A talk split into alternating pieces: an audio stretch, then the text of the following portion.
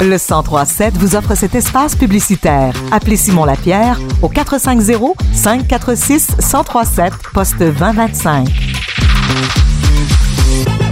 Centraide et la firme Léger ont récemment créé le premier indice d'anxiété financière des Québécois. Cet indice sera mesuré deux fois par année pour les trois prochaines années.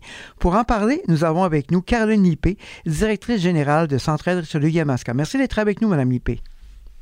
Bonjour et merci pour l'invitation. De rien, ça fait plaisir. La situation économique actuelle doit certainement avoir un fort impact sur l'indice d'anxiété financière. Oui, effectivement. Puis d'autant plus, c'est pour ça qu'on a décidé de créer cet indice-là, c'est que souvent lors d'une crise économique, les, les retombées sur les organismes communautaires arrivent souvent plus tard. Euh, donc, présentement, par contre, on les voit déjà l'effet sur le terrain. L'indice nous permet de nous appuyer sur des chiffres concrets pour suivre encore plus près l'évolution du stress économique auquel font face les organismes, puis la population, autant pour l'inflation, la récession, euh, les pertes d'emploi qui peuvent euh, survenir les coûts des loyers, tout ça. Donc, euh, c'est un éclairage qui nous donne euh, vraiment la situation actuelle des Québécois pour mieux euh, nous aider à agir et soutenir les populations vulnérables.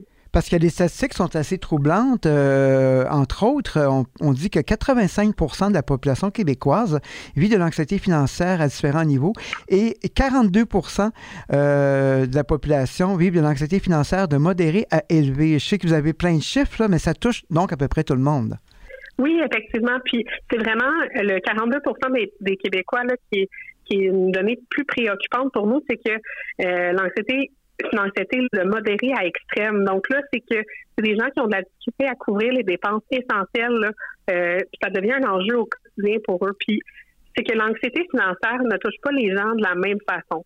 Euh, puis chez les populations les plus vulnérables, on retrouve un niveau d'anxiété sévère à extrême là, plus souvent. Donc on voit vraiment qu'il y a un, une corrélation statistique que chez les populations vulnérables, c'est plus présent. C'est autant des familles avec des faibles revenus, euh, des chefs de famille monoparentales, des femmes, euh, des personnes avec des limitations physiques, par exemple, ou euh, c'est surtout la catégorie des jeunes aussi qu'on remarque, les 18-34 ans, qui sont très anxieux face, à, face à leurs dépenses, puis face à la situation économique.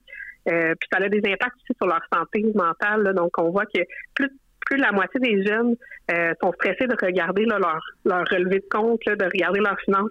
Donc, euh, on voit vraiment qu'il y a un enjeu important. Heureusement, euh, bon, vous êtes là, Centraide Richelieu Yamaska investit beaucoup dans la communauté. On parle d'un montant de 150 000 là, cette année. mais est-ce que vous sentez sur le terrain que l'anxiété va en montant aussi en région? Quel est le portrait ici de ce côté-là? Oui, ben oui, en fait, on, sent là qu'il y a vraiment euh, plus d'anxiété, puis euh, que les demandes pour les organismes communautaires sont plus grandes.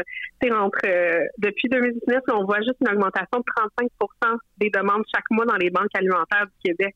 Donc, on voit que les gens là ont des difficultés à arriver là, au quotidien. On sait qu'avec la crise du logement aussi, les gens ont de la difficulté à se loger puis à payer leurs factures là, quotidiennes. Donc, nous, on réitère le rôle essentiel que les organismes communautaires ont euh, sur le terrain pour les gens qui vivent de l'anxiété financière à différents niveaux. Donc, c'est autant euh, pour des organismes en santé mentale, euh, en littératie financière. Donc, c'est pour le budget, l'endettement, le crédit, tout ça, aider la population avec ça, le logement ou la sécurité alimentaire. Donc, on voit vraiment qu'il y a une hausse de demande de services. Donc, c'est d'autant plus important de soutenir ces organismes-là au quotidien. Mais pour terminer, on garde quand même espoir. Il y a quand même une, grande même solidarité dans, le milieu? Est-ce qu'on on pense pouvoir traverser euh, toute cette crise-là avec la tête haute prochainement? Comment vous voyez l'avenir? Bien, c'est certain qu'on remarque que les gens sont très solidaires. Je pense que depuis le début de, euh, avec la pandémie puis la crise économique, on sait que les gens répondent à l'appel parce qu'ils se sentent concernés. Les gens les plus choyés, euh, ceux qui peuvent donner quelques dollars des fois par semaine, euh, le font avec dans leur campagne en milieu de travail ou ils font des dons. ils soumettent les organismes directement aussi. Donc, on sent qu'il y a une solidarité importante. le filet social là, est serré, si on veut, au Québec, donc on est chanceux pour ça.